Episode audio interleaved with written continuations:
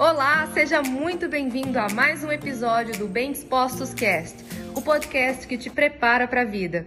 O jejum intermitente, para eu fazer a indicação dele para alguma pessoa no consultório, eu nunca indico de uma forma generalizada, tá? Então, independente se a pessoa está em período de menopausa ou se ela tem alguma outra fase da vida, tá aí uma questão que ela depende de vários fatores. Por mais que a ciência e por mais que exista um relato histórico, inclusive, porque o jejum ele é algo que é prática, inclusive religiosa, né? Por mais que tenha vertente cultural, religiosa e relatos na ciência re referentes ao jejum, a prescrição de jejum intermitente, número de horas, com que frequência fazer, isso também é muito individual. Eu vou dar um exemplo. Eu não vou prescrever o jejum para uma pessoa que me relata que ela tem compulsão alimentar, porque dependendo da pessoa e do período que ela está, emocionalmente falando, eu vou faço uma prescrição do ponto de vista nutricional e essa pessoa desencadeia episódios piores de compulsão, por exemplo. Mas ainda assim, em relação a jejum, quando uma pessoa vai fazer, isso não pode ser feito de uma forma aleatória,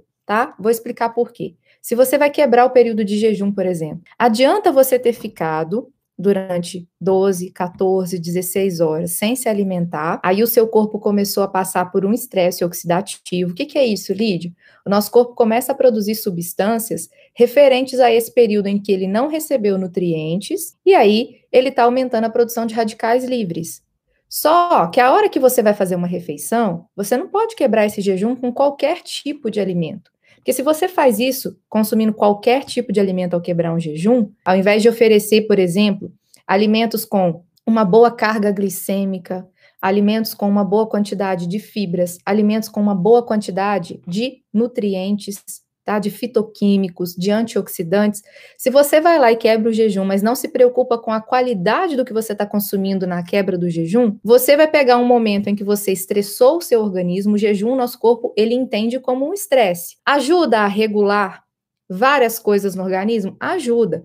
Mas a quebra do jejum, ela precisa ser feita de uma forma muito estratégica para não ser prejudicial. Além disso, se você vai fazer o seu jejum intermitente, mas no somatório do seu dia, você não consumiu a quantidade de energia que o seu organismo necessita e a distribuição em quantidade de proteínas, em quantidade de carboidratos e em quantidade de gorduras que o seu corpo precisa por dia, você vai entrar num déficit e se você no dia seguinte, que não foi o dia que você fez o jejum, por exemplo, você entrou com a quantidade adequada de calorias. Aí depois você vem para o jejum, faz de novo, mas não não tem uma programação alimentar naquela janela, a gente chama de janela de alimentação, que é o período em que você está comendo no dia. Se isso não é bem estruturado, é, o que pode acontecer é que ao invés de você apenas extrair benefícios desse jejum, você pode causar prejuízos para o seu metabolismo, tá? Então não adianta a gente olhar para uma estratégia, principalmente porque quando você não é profissional da área e você não estudou a fundo sobre fisiologia humana, as coisas ficam muito simplórias. E não é tão simplório assim. Se fosse tão simplório assim, todo mundo faria o jejum intermitente e só extrairia benefícios dele, e não é o que a gente vê. Uma pessoa, por exemplo, que acredita que ela vai emagrecer mais fazendo jejum intermitente do que se ela fizer uma estratégia de alimentação de um determinado período de horas no dia fracionada, isso não é verdade. Isso já é correlacionado na literatura, que tanto um fracionamento, desde que a pessoa esteja com uma alimentação estruturada, quanto o jejum intermitente, eles vão ter resultados aproximados. A pessoa não vai ter resultados melhores por causa do jejum.